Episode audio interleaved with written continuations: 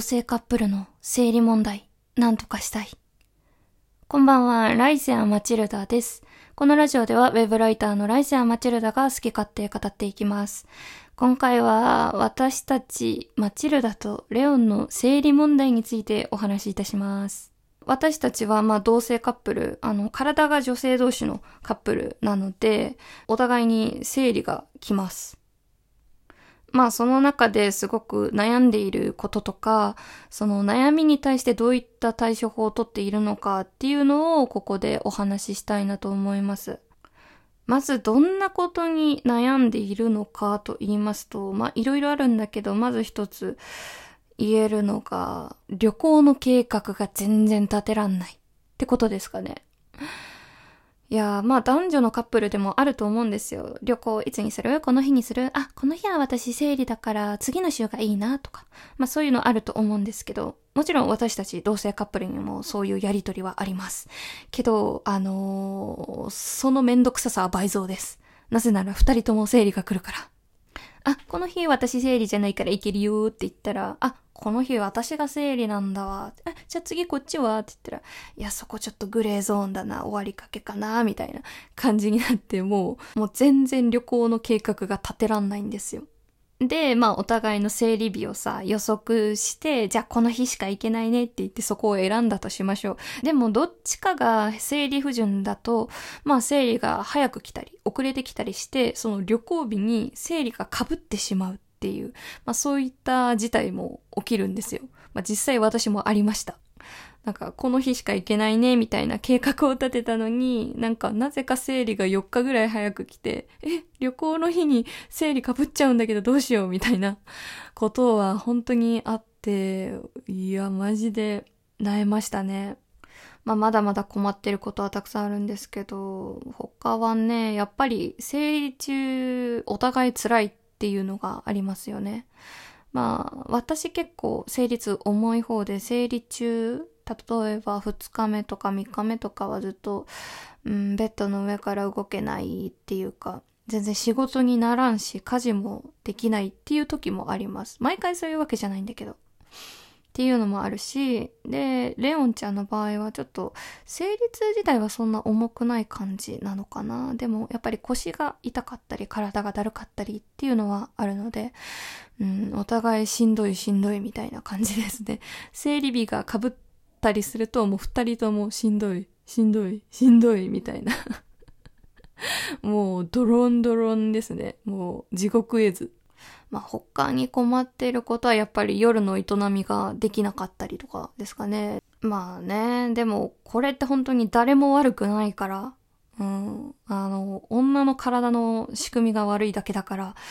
どうすることもできないのかなって思ってたんですけど、やっぱりどう、なんだろう、どうやったら自分たちが生理に対してポジティブに向き合えるかっていうのを考えて、私いろいろやってみたんですよ。例えばピルをあの、処方して、お医者さんから処方してもらって、まあ、一定期間飲み続けていたんですけど、まあ、うん、ピルはまあまあまあ良かったんですけど、ただ毎月めちゃくちゃお金がかかってしまうから、ちょっと家計厳しいなっていうので、ちょっと断念しました。うん。まあ、あとは、月経カップを試してみたり、まあ、いつもナプキン使ってるんですけど、その時に蒸れてしまったりっていう不快感があるので、どうやったら、あの、生理中も快適なままで入れるんだろうっていうので、まあ、月経カップを使ってみました。でも、私にはちょっと合わなかったあれ。いや、しんどかった、本当に。月経カップを、うん、膣内に入れるあの作業が苦痛すぎて、あと痛かったし、なんかもう、入れなきゃとかっていうのですごいなんだろう、うん、義務感とかやらなきゃやらなきゃっていうので本当にしんどかったんで私は月経カップやめました。で結局私はナプキンが一番合っているんだなっていうことにあの気づき結局ナプキンを使ってますね今。なんか一周回ったみたいな。一歩前進して一歩下がったみたいな感じにはなっちゃったんですけど、まあちょっとうん、いろいろ試してから、やっぱり私にはこのスタンスが合ってるんだって気づくと、自分の中で安心する感じはありますね。あとは、やっぱり、生理中は無理をしないっていうルールも設けました。なんか生理中めちゃくちゃだるくて何もできないんですけど、その、頑張って無理していろいろやってた時期はあったんですよ。あの、頑張って洗濯物やったり、あの、夕飯作って、レオンちゃんが帰ってくるのを待ったりとかしてたんですけど、でもそれをやるとなんかこう、私は辛いのにこんなに頑張ったのに、みたいな、なんか変なエゴが出てきて、レオンちゃんが、なんだろう、家事を早くやってくれない。例えばお皿を早く洗ってくれないとかってなると、勝手に私がイライラしだして、私はこんなに辛いのに、あなたなんでそんな、のうのうと、みたいな。本当に、なんだろう、勝手なイライラが募ってしまうってこともあったので、なんかそれ本当無駄だなっていうか、その家事を一旦今日は休むっていう選択肢があるにもかかわらず私は無理して家事をやるってことを選んでいるっていうことだから、うん、もうちょっと自分で何かを選ぼうと